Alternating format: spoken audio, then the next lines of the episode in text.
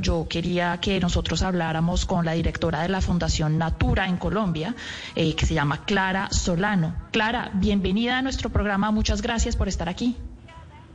Hola, buenos días a todos y al programa Mañana Blue. Clara, explíquenos mejor qué es exactamente lo que está pasando con estas redes de los pescadores en este Parque Nacional Natural y por qué las tortugas no están pudiendo llegar a eh, poner sus huevos en la playa donde siempre las ponen. Bueno, pues les, voy a contar cómo lo que está pasando ahora, pero también para entenderlo un poquito de historia. Las tortugas marinas tienen una condición muy especial y es que las hembras depositan sus huevos en las partes altas de las playas. Todas las especies, casi todas las especies de tortugas marinas lo hacen. Eh, esta, este comportamiento, digamos, de, estas, de estas especies eh, se, se da o funciona, digamos, ecológicamente porque ellas identifican playas que tienen las condiciones que necesitan para hacer su postura de huevos. Entonces, en el Pacífico Norte, en la costa norte del Pacífico colombiano, básicamente en el departamento del Chocó, hay unas playas que durante toda la vida han funcionado como playas de postura de tortugas como la caná, como la golfina, como la tortuga verde, como la tortuga negra. Y eh, a lo largo de los años hemos venido trabajando varias instituciones para que las personas locales eh, hagan monitoreo, cuidado y conservación de estas especies. Y hay una temporada de anidación específica donde las hembras suben a la playa, es decir, salen del mar después de recorridos muy, muy largos. Ellas andan en toda la zona pacífica, pasan de Colombia a Panamá. De hecho, hay información gracias a, telemetría que una tortuga que ha llegado, que ha pasado frente a la playa La Cuevita y muy cerca al Parque Nacional Natural Utría, ha llegado hasta las costas de Nicaragua. Entonces, esta migración y este y, en su época de reproducción pues buscan las playas que ellas reconocen, que ellas saben dónde pueden colocar sus huevos. Entonces, ¿qué, ¿qué, ha venido pasando? A lo largo de los años, las comunidades locales en distintas playas, una de ellas se llama la playa La, Cuevita, que está eh, al norte del Parque Nacional Natural Utría, en el municipio de Vallasolano. Esta es una playa muy especial porque es una playa que tiene una longitud de cerca de 8 kilómetros de larga, en unas condiciones de naturalidad, muy importantes porque además la comunidad eh, afrodescendiente del, de Vallasolano y específicamente del corregimiento del Valle ha venido cuidando. Lleva más de 15 años organizándose para cuidar que no les pase nada a las tortugas y además proteger las nidadas.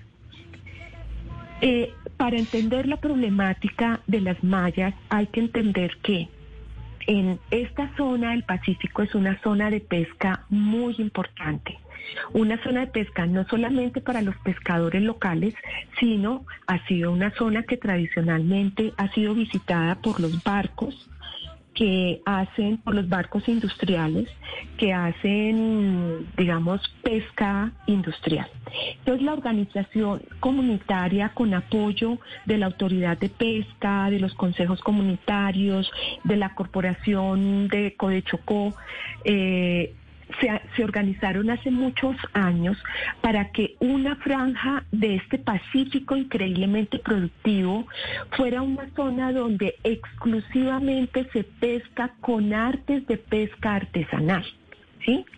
¿Esto por qué? Porque se vio agotado en un momento dado, entre el 2010 y el 2015, el, eh, toda la producción pesquera se vio agotado, claro, los barcos de arrastre con supermallas, pues fueron acabando el recurso pesquero. Entonces la organización, las organizaciones comunitarias dijeron un momento, nosotros estamos en riesgo de nuestra seguridad alimentaria, eh, se está pescando con estas mallas que arrastran absolutamente todo y constituyeron una zona exclusiva de pesca artesanal, que es una experiencia increíblemente maravillosa, jalonada por los pescadores locales, que excluyeron, excluyeron la pesca con artes como eh, los trasmayos y los arpones. Y Directora. ¿Sí? sí. Directora, pero entonces cuando se establecen estas, eh, estas zonas que usted nos está explicando, usted también nos dice que esto pues depende de locales que son protectores desde hace más de 15 años, son protectores de sanidación, pero si llegan, digamos, barcos más grandes o pesqueros más, más grandes y con más poder y llegan a esa zona artesanal, ellos cómo pueden proceder, o sea, ¿quién está en el control ahí cuando llegan de verdad, digamos, acciones más fuertes o, o barcos más potentes que los locales no puedan, pues no puedan contener. Exacto, entonces, ¿qué está pasando? Venía funcionando muy bien y realmente hay un ejercicio eh, local de autocontrol en donde, em, y déjenme decirles una cosa que es muy importante, esta estrategia ha logrado ser muy importante para la seguridad alimentaria porque en los años que lleva esta zona, por ejemplo, las mujeres y los niños pueden pescar desde las orillas y es absolutamente clave, se ha recuperado la población de pesca, la población de peces de manera muy importante. Entonces, ¿qué es lo que está pasando? Eh, que han venido otra vez colocándose mallas eh, que son solamente barcos que entran a la zona de, digamos, exclusiva de pesca artesanal, sino que es una conjunción entre barcos que eh, hay acuerdos con ellos y ellos no entran a esta zona, pero también hay momentos en que sí entran, eh, pero también hay pescadores locales que están comportándose de manera oportunista y que a pesar de las reuniones de control local que hay con la Armada, con la Autoridad de Pesca, con parques nacionales, pues están colocando mallas. Esto no venía pasando y se ha digamos, exacerbado en este último año, que fue lo que vimos. Yo llegué del Pacífico exactamente hace cinco días y estuve allá y estuvimos en lancha en el mar y sí estamos observando que se están volviendo a colocar mallas. Entonces, eh, hay dos maneras para responder tu pregunta. Uno, hay que eh, mejorar los sistemas de control, pedirles a las autoridades que den un apoyo mayor para hacer este control y por supuesto, la comunidad local y eh, estos grupos que han venido trabajando de manera mancomunada y de manera muy positiva en la, con los pescadores artesanales también hagan sus ejercicios de control. Ok. Eh, directora, ¿y por qué no nos habla entonces sobre el impacto que esto va a tener sobre, pues, de pronto la especie o qué está pasando con las tortugas? Ellas, ¿qué pasa si no pueden llegar a poner sus huevos? Bueno, entonces, algo que es muy, digamos, que detectamos y que está pasando este año es que además, es que además estas mallas largas, que son inmensamente largas, están siendo colocadas muy cerca a la playa.